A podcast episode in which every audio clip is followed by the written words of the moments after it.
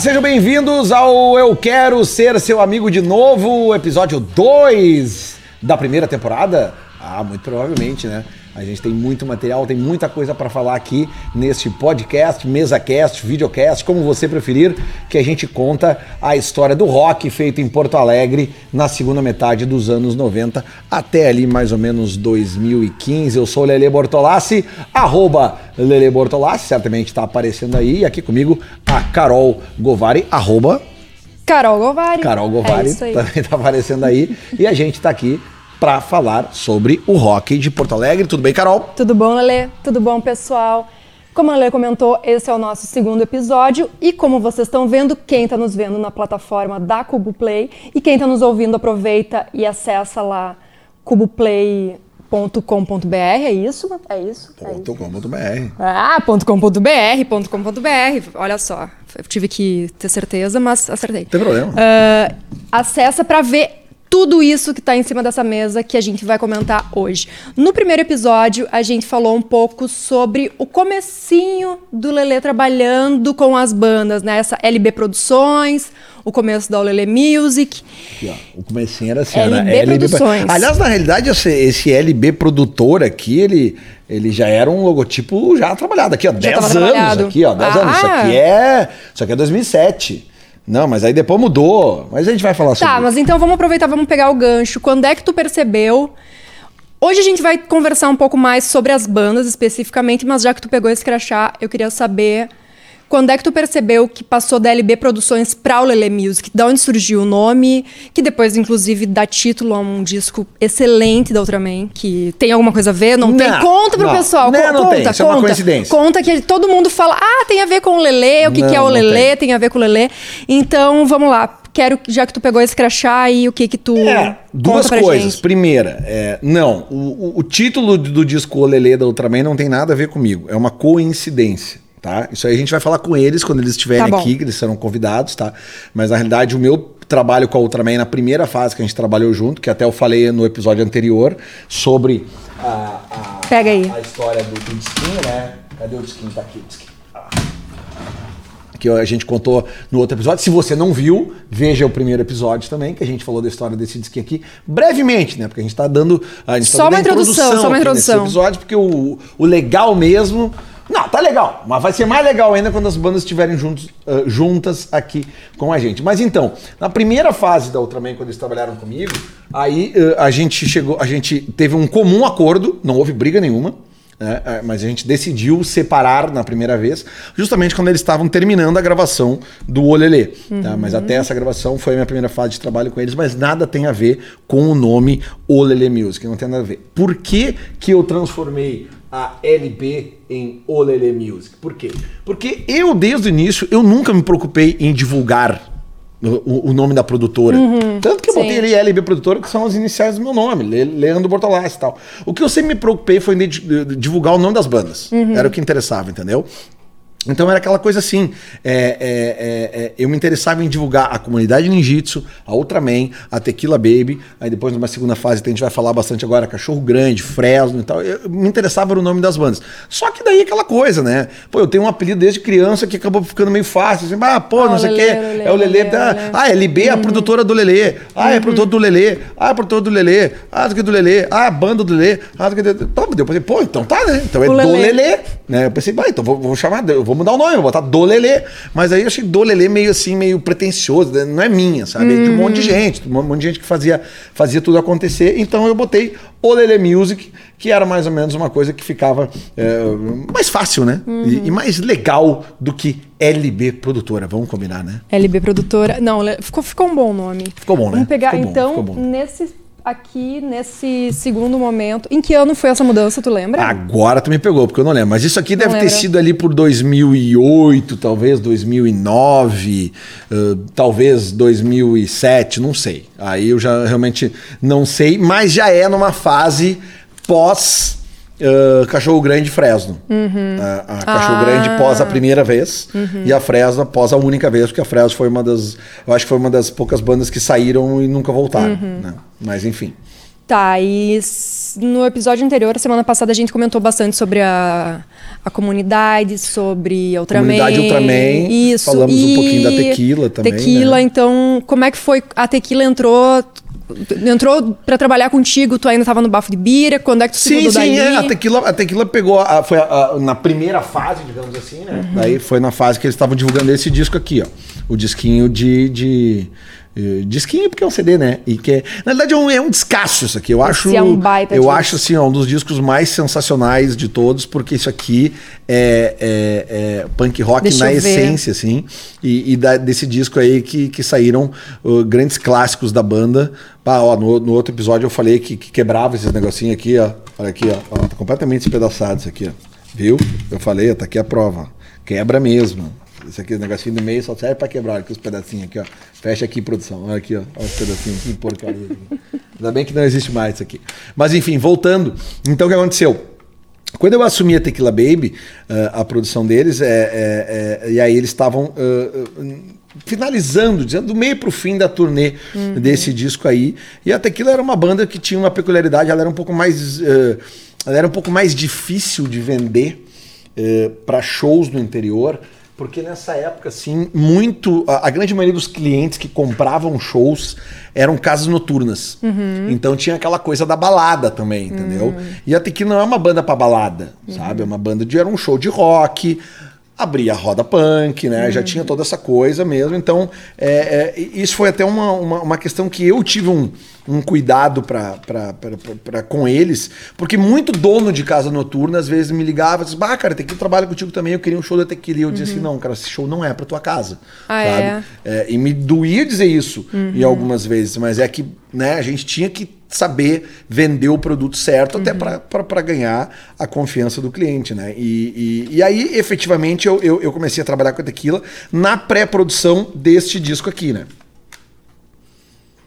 Que é o segundo disco da banda, no caso, o Sangue, Ouro e Pólvora. Esse E- disco, pra quem foi adolescente, É, isso aqui marcou no muito, início né? dos anos 2000, olha, eu como público, assim, eu fui num show desse disco aí no interior, eu fui em Três Passos. A banda tocou lá, acho que isso era 2002. Isso aí, esse disco aí eu acho sensacional, assim. É, não, não, não era, ser- não, não é, não, foi no final dos anos 90, foi 99, foi dois, Esse disco deve ser 99. 99, né? Ser É 99. 99 eu lembro porque teve acústicos valvulados. Isso. E também teve. Porque tem aquele disco homônimo do- dos acústicos. Sim, que é o primeiro disco deles em que é aquele português. Excelente. lançado pela também. CIT, né, pelo selo Antídoto da CIT, né? Que tinha lançado esse primeiro da Tequila, Uhum. porque até no outro episódio eu falei muito ali da questão da Cachorro e da Comunidade, que eram bandas lançadas por um selo carioca, né? Que era o Rocket, do Dado Vila Lobos. Uhum. Deixa eu ver se- Mas esse aqui, ah, assim como Acústicos Valvulados, Os Papas da Língua, né, foram, foram artistas que foram lançados pelo selo Antídoto da City, né, gravadora de Caxias do Sul, né, que, que muito famosa no meio da música tradicional gaúcha, mas que se, se enveredou para o rock com muitas bandas eh, interessantes aqui do Rio Grande do Sul e que foram lançadas por este selo Antídoto, que teve, entre outros diretores artísticos, o Raul Albornoz e também o Heron Domingues. Né? Aliás, o Heron Domingues que trabalhou com a Rocket também. Mas esse disco tem uma história legal que foi quando a gente começou a se envolver, é, é, eu e a banda, e eu já conversando com a gravadora sobre a questão da, da- da- de qual música se, eh, se lançaria, qual seria a música de trabalho, Música né? de- o A single, o primeiro single, o single. E aí eu, eu não tinha dúvida nenhuma que tinha que ser velhas fotos, né? Porque desde a primeira vez que eu ouvi eles tocando velhas fotos no ensaio, e ainda mais depois que eu ouvi o, o produto pronto, né? A, a música, pô, porque a música ela tem um riff de guitarra sensacional, Sensacional. que era uma coisa diferente do punk rock tradicional da Tequila Baby, que era aquela coisa mais, mais né, mais do, One, aceleradão. Ramones, one, two, three, four. exato. Mas, né, a- a- o, o Velhas Fotos é uma coisa mais arrastada, mas é uma coisa Pô, impactante. é uma música excelente. É muito massa. E eu, e eu falei, cara, tem que ser essa música. E aí, na época, o diretor artístico da gravadora, o Raul Albornoz, que aliás o Raul tá convidado, se quiser vir aqui conversar com a gente sobre isso, é, é, é, o Raul queria lançar naturalmente artificial. que é outra música muito sim, boa, inclusive é a muito música boa. desse disco aí. E eu bati o pé. Falei, não, tem que ser Velhas Fotos. Uhum. É, Velhas, Velhas Fotos é a melhor música que a Tequila Baby tinha feito até então. Uhum. E, na minha opinião, é a, é a melhor música deles até hoje. assim, Uhum. e, mas o Raul, ele, como era um cara de gravadora, ele tinha uma ideia eh, que, que ele não estava errado. Né? Que muitas bandas foram lançadas nesse, nessa estratégia. Tu não lança a melhor música de primeira. Tu lança uma música boa, mas tu Uhum. Lança lança melhor como depois. segundo ou como terceiro single. Mas eu não, eu já queria botar o barco, o trem na rua, quebrando tudo. E aí rolou meio que um estrezinho entre eu e ele, né? Porque, tipo, a gravadora queria uma música e eu queria outra. Só que eu dizia pra eles, cara, eu tô na estrada com a banda. Eu vejo o que acontece nos shows. Eles já estão tocando essa música nos shows. A galera já está se ligando nessa música. Vamos com ela. E a banda comprou a ideia comigo. Já tava tocando na Isso foi muito rádio. importante. Não, ainda, ainda não. não Isso tava. era decisão do que A a, música ia pra rádio. E aí eu convenci a banda. E como a banda vivia os shows comigo, eles, Uhum. eles concordaram comigo. Então eles compraram essa ideia comigo. E aí eh, a- a- era eu e a banda contra a gravadora. E aí o Raul acabou cedendo. E o primeiro single desse disco acabou sendo Velhas Fotos. E foi uma música que abriu muitas portas para Tequila. Na, Uhum. na época, inclusive com, com relação a, a, a- ter virado talvez o maior Claro. hit da banda, né? E já ter entrado num segundo disco com um novo hit, mesmo vindo de um primeiro disco que tinha ali tira o sutiã, tira a calcinha, sexo, algemas e cinta liga. eh, Sexo Algemas é desse aqui, eu acho. Não, é desse aqui. É desse? É do primeiro, sim, sim, é do primeiro. É do É do primeiro. primeiro, sabe? Que era, ah, que era, ah, então tipo assim, é, que a Tequila, ela já era uma banda que, porque a- a- os fãs da Tequila era aquela coisa muito assim, é, como é um disco de punk rock, as músicas Uhum. são curtas, eles num show eles tocavam as músicas todas. Entendeu? Não faltava. Então, isso fazia os, os- os fãs da, da, da banda saberem as músicas de cor, porque além de ouvir o disco de uma forma mais rápida, Claro. a banda tocava todas as músicas do E disco. Era raro Fotos- uma música. É, e Velhas Fotos já é uma, uma faixa com quase quatro minutos. Exatamente, até nisso. Até pra rádio isso também complica, Exatamente. né? E tem uma coisa legal que aconteceu, Carol, um- uma coisa que, que, que já estava tocando Uhum. eh, velhas fotos em 99. nas- Eu não lembro exatamente quando é que foi lançado isso, mas acho que foi no início do ano, tá? Porque no, no, no- no- teve em 99 dois grandes shows em Porto Alegre, feitos no Jockey Club, Uhum. com intervalo acho que de uns 30, 40 dias entre os dois, que foi o show do Kiss, com a abertura do Rammstein e um show do Metallica com a abertura do Sepultura, feito pelos Guri da Opinião. E esses dois shows, eu trabalhei com eles como freelancer, eu era o produtor das bandas de abertura. E, e- e eu fiz a produção, eu era o produtor local do Rammstein no Kiss, e no Metallica eu era o produtor eh, local do Sepultura.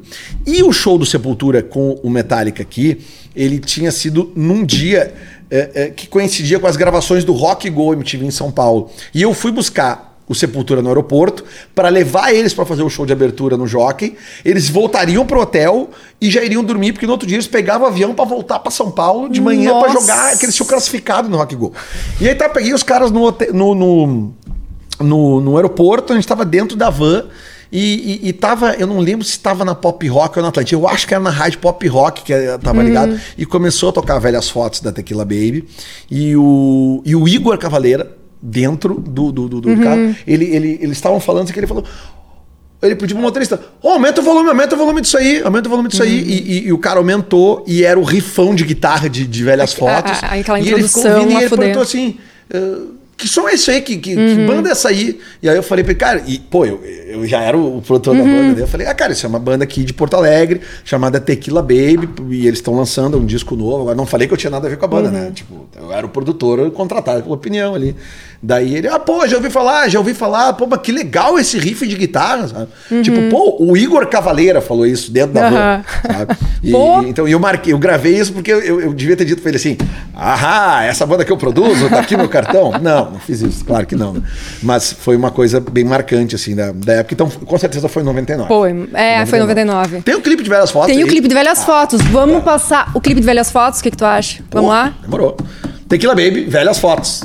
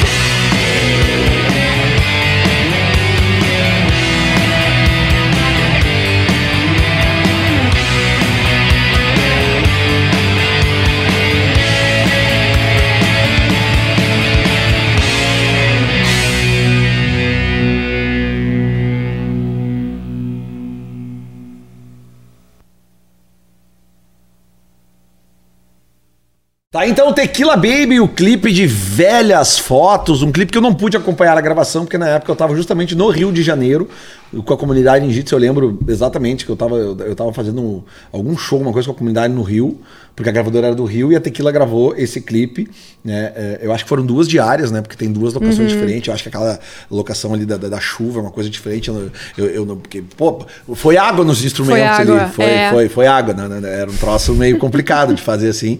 Mas enfim, o resultado ficou muito bom, né? É, e inclusive, eu tenho também o.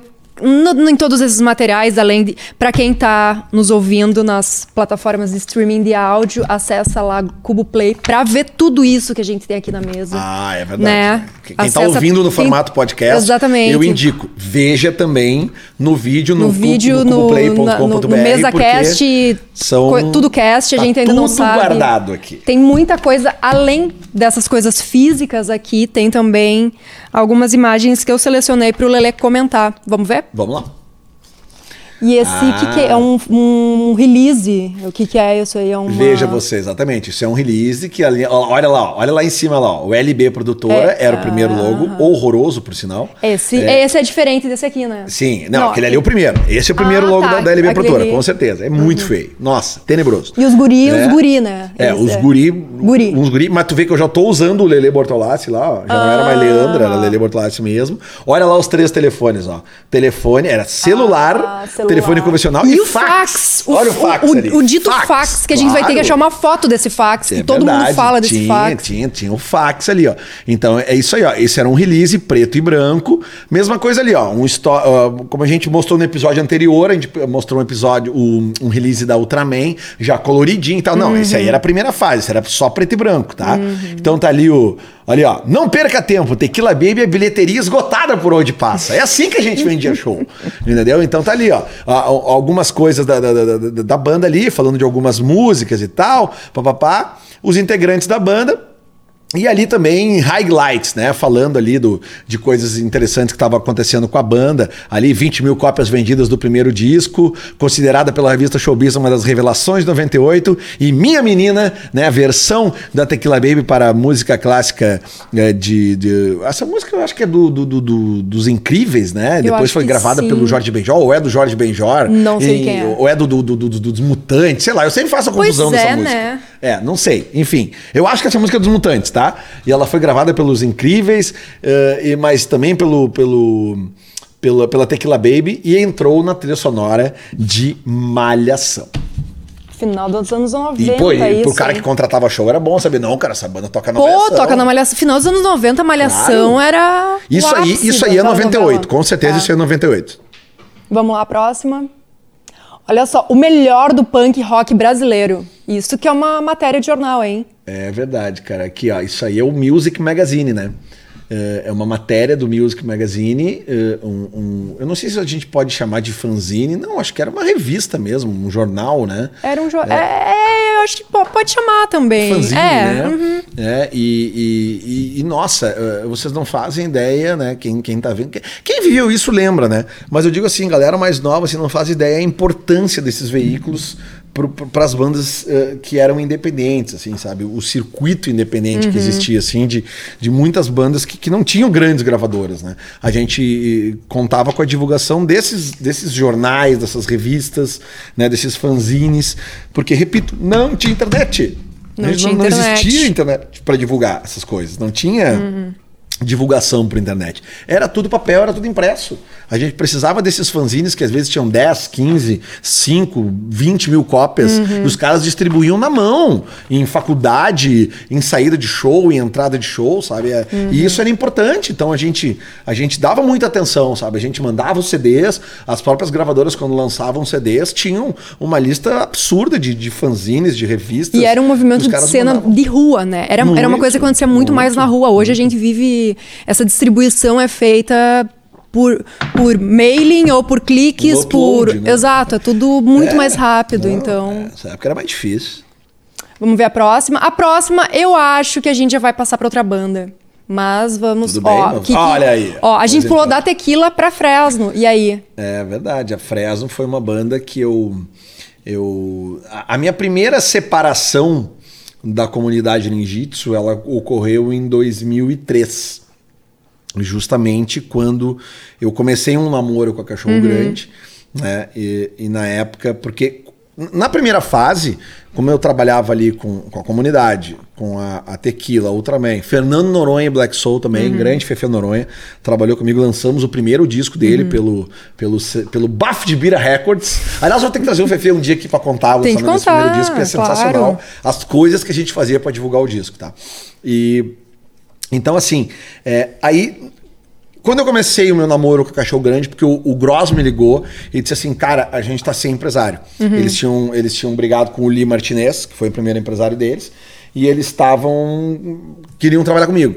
E aí, na época, eu só era da comunidade, porque nesta primeira fase que eu tava dizendo, Ultraman Tequila, comunidade de Fernando Noronha, e os Rastamanos, chegou uma hora ali na virada dos anos 2000, ali no ano de 2000 mesmo, que a comunidade explodiu. Explodiu. Depois do, do, do Planeta Atlântida. Eu ia 2000. comentar, Planeta Atlântida. E aí gerou uma demanda gigantesca de trabalho. E é óbvio que as outras bandas se incomodaram com isso. Então a Ultraman foi a primeira a sair, foi uma saída amigável. A Tequila depois saiu, porque eu não tinha como cuidar. Na estrutura que eu tinha, que era eu, basicamente. tu. Então eu, eu, eu optei por ficar com a comunidade, porque a comunidade dava mais demanda e dava mais grana. Entendeu? Então foi uma opção minha, mas repito, foi muito bem conversado no caso da Ultraman e da Tequila. O Fefe já tinha, já tinha saído.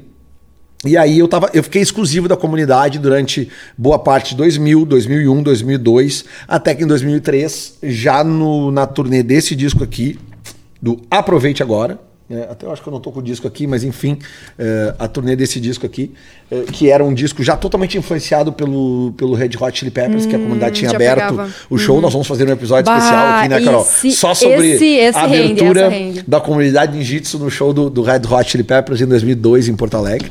Vamos fazer um episódio especial sobre isso. Mas aí a gente já não tava mais 100% eu e a banda. E aí eh, nós tínhamos um escritório, que era eh, eu era sócio da banda e o escritório era da banda. E aí eu propus para eles, vamos botar mais uma banda para dentro.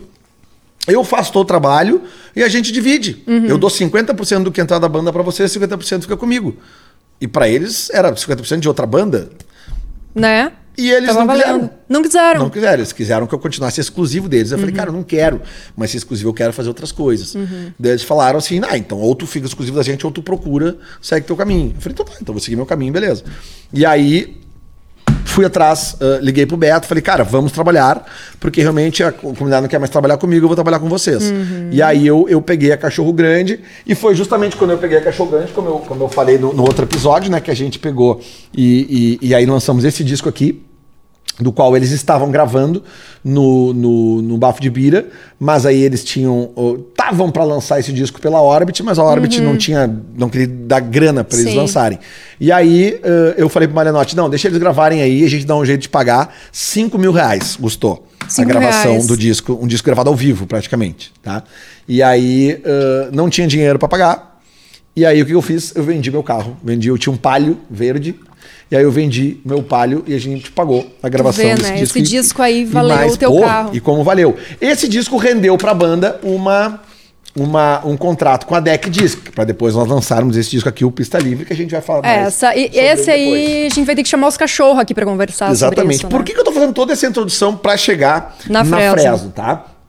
Porque quando eu já tava trabalhando com a cachorro, e eu já tinha dito pra cachorro, eu não vou ser exclusivo, e eu tô atrás de outra banda. Uhum. Aí um grande cara que trabalhou comigo muitos anos na, na, na, na Olha ali, na LB, o Max Antunes, Uhum. um grande amigo mesmo, que, que foi produtor de estrada da comunidade por muito tempo. O Max me disse assim, cara, tu já viu Já ouviu falar da Fresno?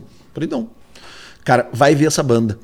E aí eu fui ver um show deles é, num lugar chamado. Eu, acho que ainda chamava Croco. Depois chamou Dissonante. Croco era uma boate nos 80, famosíssima em Porto Alegre.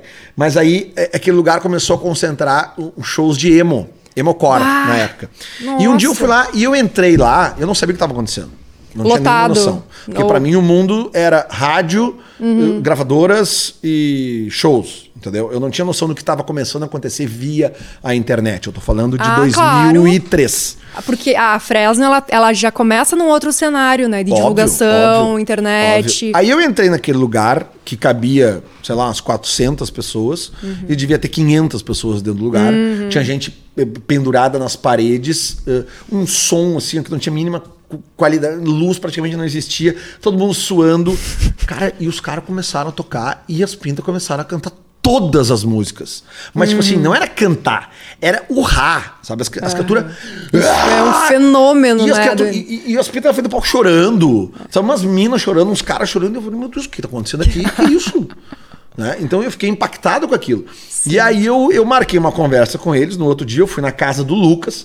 é, e, e- e lá na casa deles a gente conversou, eles me explicaram o que, que eles faziam, que eles já, eh, eles já tinham lançado um disco, no caso, este aqui, o quarto dos livros, que era um disco gravado se eu não estou enganado, no quarto dos livros, que era inclusive o quarto do Lucas.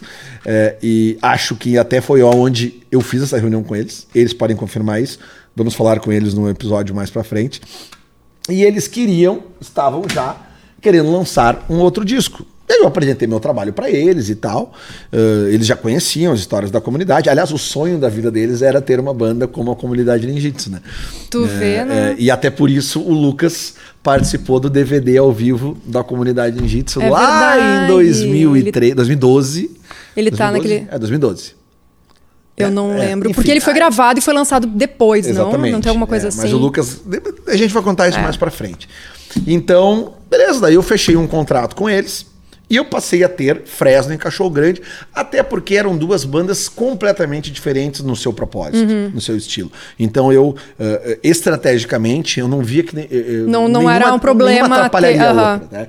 E simultaneamente a isso, é, eu já via que, a- que a- que a eles me contaram que eles já tinham feito, já faziam muitos shows no circuito emo do ABC Paulista, já tinham feito três turnês do Nordeste. Eu, cara, como assim turnê no Nordeste, cara? E eles começaram a me mostrar uns vídeos das pessoas lá no Nordeste também, 300, 400 pessoas num lugar, chorando, cantando as músicas dos caras, mas como? E aí o Lucas come- começou a me explicar que ele gravava as músicas, voz e violão, e divulgava via Mirk, via não Sim. sei o que, via eh, Emule, Casar, sei lá, esses, esses- esses programas de compartilhamento, de troca de arquivo. E eles chegavam nos lugares, as pessoas já sabiam. E é assim que, que- que se fazia o movimento. E aí o que, que a gente fez? Beleza, vamos lançar um próximo disco, que foi esse disco aqui. O Rio, a Cidade, a Árvore. Que é o segundo disco da Fresno, esse aqui, já eh, eh, comigo junto, né? Eh, foi uma produção conjunta minha e deles. Saiu pelo Antídoto, porque eu fui lá na, na, na City e apresentei a proposta pra eles. Eu falei, cara, olha só, eu tô com esse disco gravado, esse disco pronto, eu preciso de uma gravadora pra lançar e tal. A gente fez um contrato de distribuição e divulgação. Eles fizeram, prensaram algumas cópias e tal, mas não deram muita bola, não fizeram um grande trabalho. E o lançamento desse disco foi. Este flyer que a gente fez aí, ó. Num domingo, dia 12 de dezembro de 2004. É, é, num, num final de tarde, né? Domingo, 19 horas, na época tinha horário de verão. É, e foi a primeira vez que a Fresno tocou no Opinião. Eles até na época queriam fazer o show num lugar menor. Eu falei, não, não, não, vamos começar a fazer a Opinião. Vamos, Claro. vamos pensar grande, né? Então esse aí é o flyer também, um flyerzinho de papel que a gente distribuía em, em vários, vários shows que a gente ia. Eu me lembro que eu fui num jogo do Inter, não lembro contra quem, eu os flyerzinho da flyers. Fresno no jogo do Inter como Vocês chegaram a torcedor, fazer assim. lambe, Lambe, fizemos na rua. Era, era a mesma arte, Era a mesma praticamente, arte, assim. né? Eu Era a imaginei. mesma arte, Uhum. praticamente. E a Fresno era uma banda que sempre, sempre, sempre se preocupou muito com a arte, né? Uhum. O irmão do Lucas, o Bruno, Bruno Lee, inclusive, o cara que faz todas essas artes aqui, né, da Fresno, tudo desenhado pelo Bruno, um cara Ah, é? gênio, gênio, absolutamente gênio, como o Lucas, né? Aliás, uma família de gênios. Então tá aí. A história foi meio longa, mas é pra situar É. você no tempo mesmo. Vamos, vamos, vamos pra próxima imagem ver, daí tu já pode comentar também. ah, pois Pô, então. É capa, né? Aí, ó. capa do Patrola. Exatamente, né? Nós temos a data ali, ó, 10 de dezembro de 2004. Justamente. Esta foi a primeira vez que a Fresno apareceu num veículo de massa. No, no- no caso, o caderno Patrola da Zero Hora, que era um caderno que saía encartado toda sexta-feira. Né? E Que era o Para os adolescentes, Nossa. isso aí é, Toda banda queria aparecer aí. é óbvio. E, isso aí é. e- e esse foi um trabalho uh, feito de, de, assim, de, como é que eu vou dizer? Não vou dizer de convencimento, Uhum. mas de eu chegar lá no pessoal das Aurora e explicar, gente, tá acontecendo um fenômeno Uhum. uh, que vocês têm que dar espaço. Foi assim que eu também expliquei e consegui colocar a Fresno para tocar nas rádios na época, porque não foi fácil, sabe? É, a Fresno, ela, ela, ela difere um pouco dessas bandas, né? Exatamente. Aqui de Porto Alegre, Exatamente. a sonoridade é outra. Porque né? até então, ah, ah, o- o- o- nessa época pré-internet, no que a gente estava falando no episódio anterior, nessa, nessa geração, segunda metade dos anos 90, Uhum. como é que era? Tu lançava o disco, né? A Ultraman lançava o disco, tinha uma outra música que já tocava nas rádios, ou no caso da Ipanema, a Rádio Ipanema Porto Alegre tocava um monte de música, Uhum. mas ah, o caminho correto era esse: a banda lançava o disco para que as pessoas começassem a ouvir e virassem fãs da banda. No caso da Fresno era o contrário, entendeu? Os fãs da banda já consumiam a banda antes da banda estar num veículo como rádio. Sim. Entendeu? Então essa, é, É essa é outra- a diferença essa é a mais diferença. gritante que tem dessa primeira geração para a geração que vem Uhum. na Fresno. A Cachorro pegou as duas coisas, entendeu? Mas a Cachorro já começa a, a surfar também a questão da internet, muito atrás da Fresno, obviamente, na mesma época, até porque aí o lançamento desses dois discos coincide. Uhum. É 2005. Né? Porque aqui a Fresno ah, ah, já estava se mudando para São Paulo, tava, tinha ido morar em São Paulo, assim como a Cachorro Grande também. Né? Mas a gente já vem aqui, porque essa imagem que a gente está vendo aí, ela é. a- então, ela- ela, foi justamente no- na, na antivéspera do show, esse que a gente viu o flyer antes. Porque isso aí era uma forma de divulgar o show que ia acontecer no domingo. E era realmente uma. Foi, foi a, a, a vez, digamos assim, que a, que a Fresno fez uma. uma, uma foi assim que eles botaram os dois pés num grande veículo, né? Que foi a Zero Hora. Essas fotos aí foram feitas na época por um grande, um gigantesco fotógrafo chamado André Dil, um cara que era. eh, nunca mais vi o André assim, mas eh, era fotógrafo de primeira linha. E, eu lembro que o André fez as fotos de graça pra mim, porque ele acreditou na- Conheço, na, conheço ideia. essa história. A gente tem amigos, É, amigos tem. isso. É, e é importante não esquecer dessas É. pessoas, né? Porque o André é um cara que era fotógrafo de primeira linha, de fotógrafo de moda, de Uhum. publicitário e tal. Mas eu expliquei pra ele o que que era a Fresca, era uma banda independente e tal, e ele abriu o estúdio dele pra mim uma vez. Os guris foram lá e fizeram as fotos e, e eu lembro assim que o, o próprio Lucas já, já era muito detalhista na questão das fotos. É, é, é, e essa aí é a formação original. Não chega a ser bem original, né? Porque a Fresca teve outro vocalista no- no- nos seus primórdios, a gente pode falar mais sobre isso, mas Vamos, a- vamos, vamos, vamos passar esse. É. é, é, vamos deixar. O que, que tu acha mas é a gente formação que gravou eles? o primeiro disco e o, o segundo e o terceiro, né? Pra depois eh, a banda ter algumas alterações, né? E a gente fala mais sobre isso nos próximos episódios, né? E então, o que, que tu acha da gente aproveitar que a gente tá falando sobre a, Fre- a Fresno e rodar um clipe? Sim, vamos rodar um clipe Vamos deste disco aqui, o disco Ciano, né? Que, como eu disse, já é um disco lançado já com a banda morando em São Paulo. E, e é um disco lançado por um selo independente chamado Terapia Records, que foi um selo criado por mim e por um antigo sócio meu em São Paulo. Um pilantra que eu me envolvi em São Paulo. Essa, eu, eu conheço essa história. Essa É? história, eu acho que Ah, essa história, inclusive, eu acho que a gente tem que chamar até o Fábio Cascadura pra uma Com galera, certeza. assim, que eu, eu já ouvi essa história de várias fontes. Claro, Então, claro. tem uma galera, eu acho que todo mundo pode ajudar a Vamos contar sim, essa vamos história. sim, porque essa história é muito interessante de contar. Mas esse disco aqui, sem dúvida nenhuma, ele abriu mesmo as portas Uhum. para Fresno com relação principalmente à questão da MTV. Né? Ah, porque aí. outro é, outra, é, outra coisa muito importante pra essa geração de bandas. Muito, muito. Porque aí. ah, o- a gente chegou a fazer um clipe da música Onde Está, um clipe desse disco aqui, mas não ficou legal. Ah, é? Não ficou muito legal. tá? Apesar da música ter estourado Uhum. nas rádios em Porto Alegre, eh, tanto na Atlântida quanto na Pop Rock, a, a ponto de fazer a Fresa ser convidada para tocar naquele show da Pop Rock, que era o grande show coletivo que tinha em Uhum. Sim. Porto Alegre nessa, nessa época, 2003, 2004, 2005.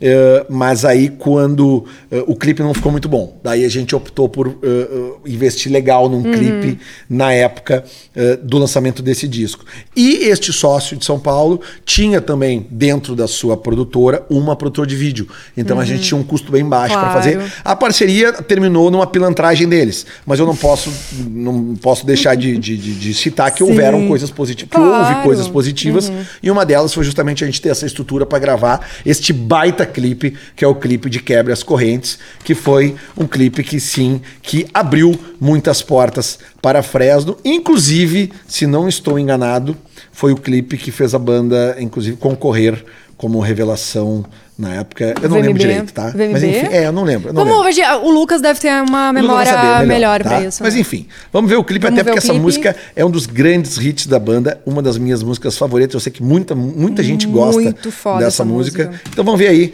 Fresno com Quebre as Correntes.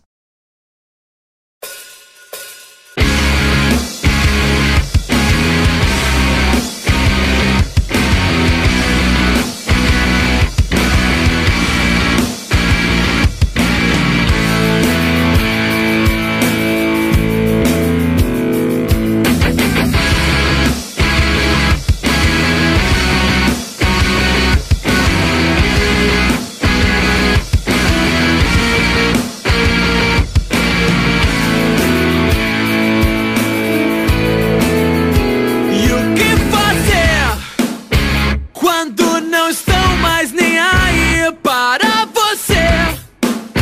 Quando seu mundo não passa de uma prisão.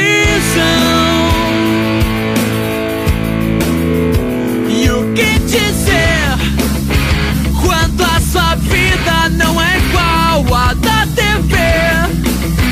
Quando as pessoas tratam mal seu coração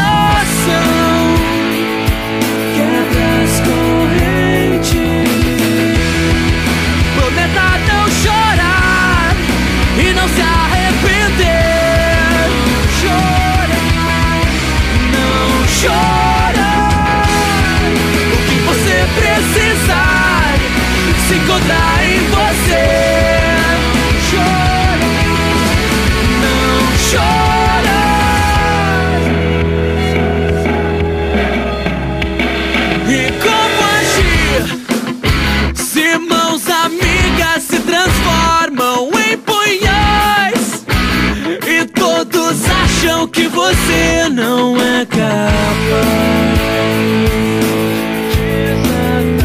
E o que sentir? Quando até mesmo você chega a duvidar Que ainda existe alguma chance de virar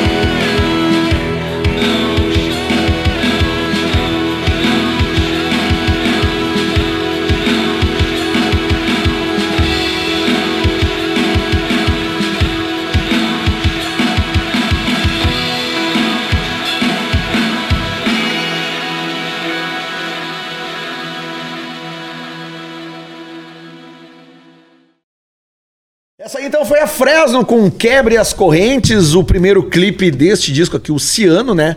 Clipe este é, que, como eu disse anteriormente ali, abriu mesmo as portas da MTV para a banda, inclusive levan- levando a banda depois a gravar aquele DVD, os cinco bandas de rock, né? Que a Fresno foi uma das eh, convidadas junto do Forfã, do hum, NX0, do que mais a banda do, como é que era o nome da banda do Reitinho?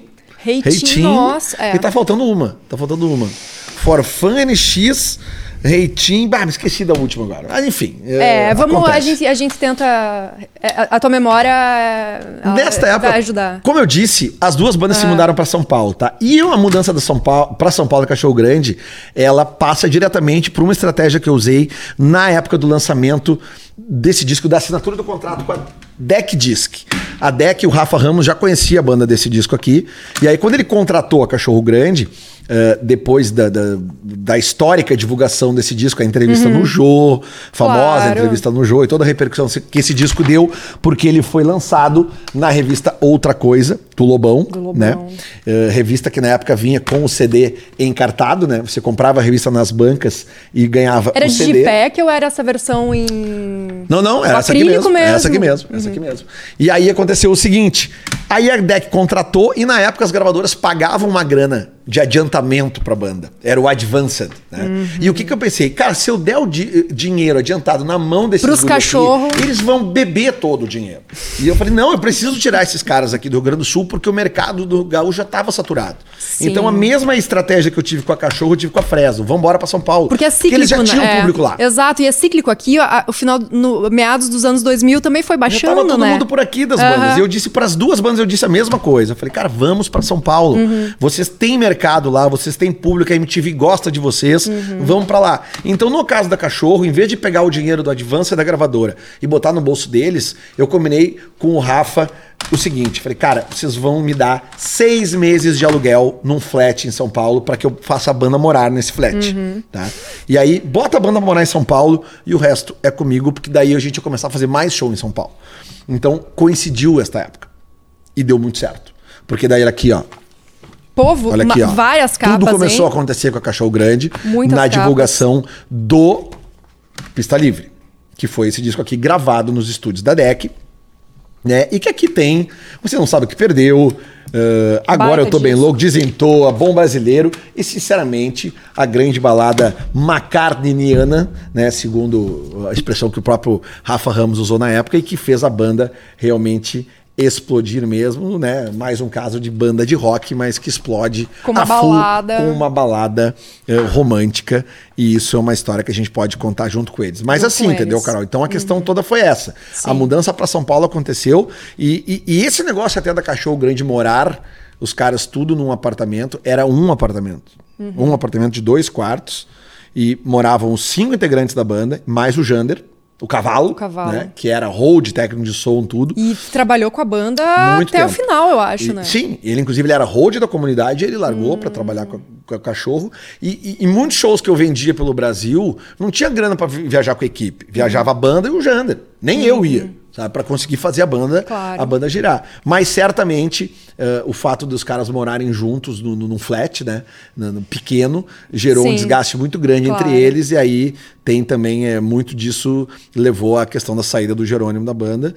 É, é, isso eles podem contar mais É, quando estiverem é, aqui. é, a, a- troca do Bocudo pro Coruja, ela é. ela bah, é- essa história é, é- essa história é boa. Vamos, é vamos muito- deixar é muito contar boa. com ele. Mas tem o lance legal do flat também, que no mesmo flat estava morando ninguém menos que a Pete e sua banda, que tinham vindo de, de, de Salvador para Uhum. São Paulo. Então, como era a, a DEC botava os seus artistas lá, daí surgiu uma grande amizade, não só com a Pete, mas também com Família Duda, MTV, com Martim, tudo, apareceu e, da- e toda a baianada, Fábio. Cascadura. É, é, pô, uma época muito legal mesmo, né? Dessa, Como é que dessa... chamava futebol? Vocês não faziam futebol?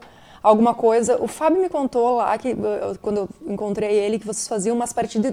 Ah, eu acho que isso aí era coisa das bandas. Faziam umas partidas de futebol que o prédio ficava puto, assim, a galera ficava enlouquecida. Ah, eu não sei. Ah, claro, tinha, uma- claro, tinha uma cancha de futebol no Flash. É. que é era que as bandas ficavam assim, que os moradores ficavam putos com todo mundo. Não, assim, tinha é- sessões de churrasco, tinha sessões de terrível. acarajé, sabe? Essa conexão dos baianos que vieram para São Paulo e dos Os gaúchos, gaúchos. que subiram para São Paulo, ela é maravilhosa, tem histórias incríveis, muita história legal que dá para contar. E foi aí que a Cachorro realmente se estabeleceu em São Paulo, né? Para depois eh, lançar todo, tanto que a ida de 2005 eh, da Cachorro para lá ficou definitiva como a ida da Fresno. Ambos moram lá. Uhum. E tu botou, hoje, e tu né? botou os, a Fresno morar como lá? A Fresno começou morando numa casa lá na Pompeia, Uhum. que era a casa que tinha sido da tribo de Já, Uhum. de- da tribo de Já não, do, do- do produtor da tribo de Já, do, do Banas, e aí depois essa casa passou para os guris do Mascavo, e aí os guris do Mascavo foram para uma casa maior na rua, como é que era o nome da rua? Barão do Bananal, que, que a galera chamava Barão do Bacanal.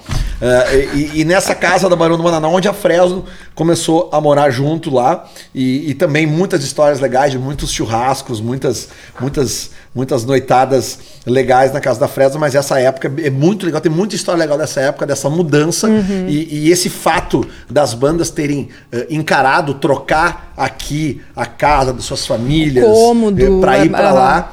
Ao que me parece, deu muito certo. Deu né? certo, né? Para as duas bandas, né?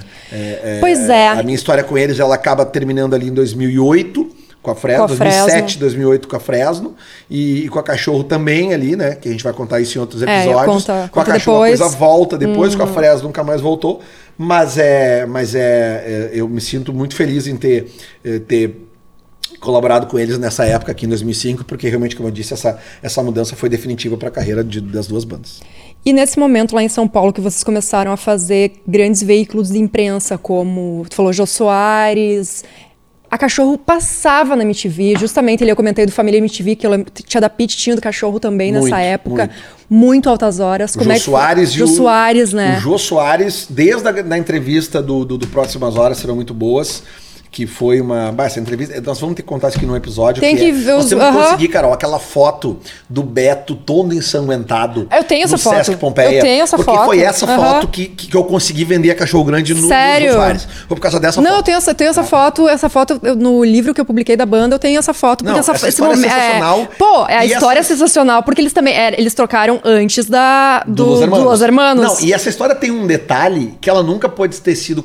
Ela nunca foi contada da forma como ela é de verdade, porque ela envolve.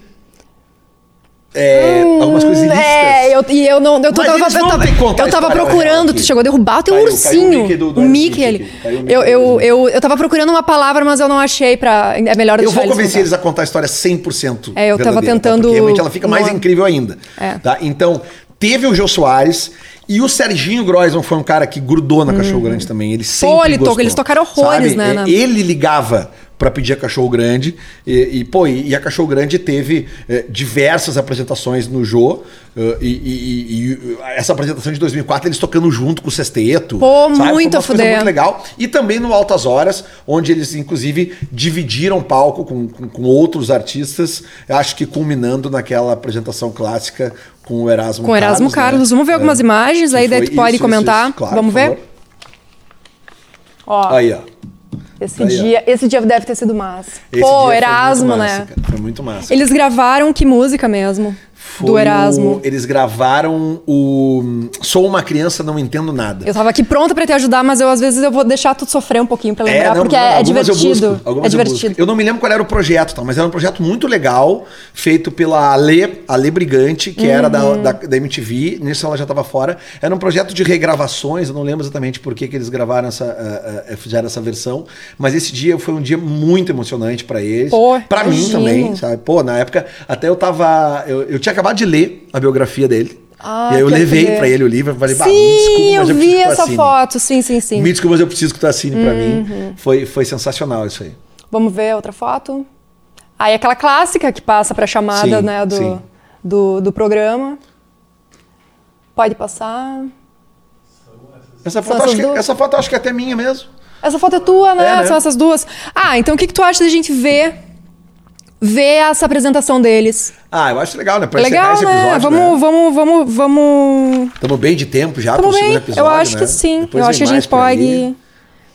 Ah, só pra lembrar pro pessoal que tá nos assistindo, ou, ou melhor, que tá nos ouvindo nas plataformas de streaming de áudio, acessa a Cubo Play pra ver tudo isso, pra ver esses clipes, pra ver nossas, nossa, essa nossa mesa cheia de revistas e flyers e credenciais.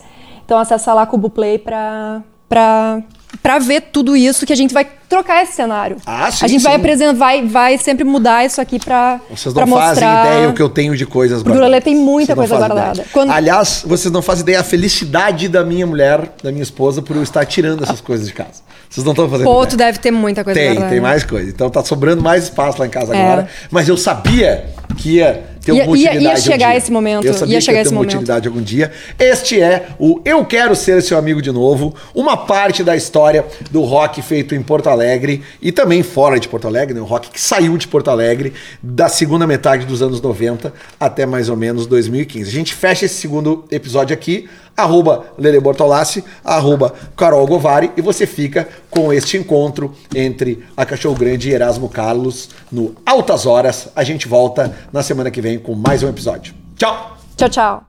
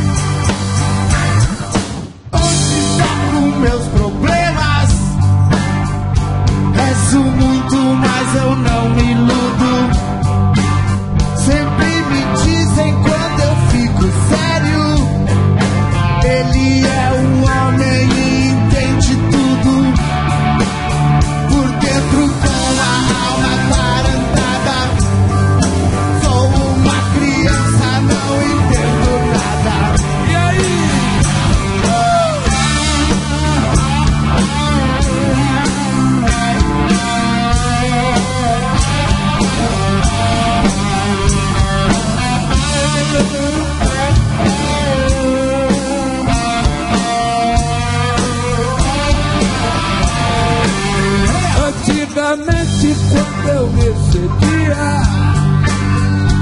ou fazia alguma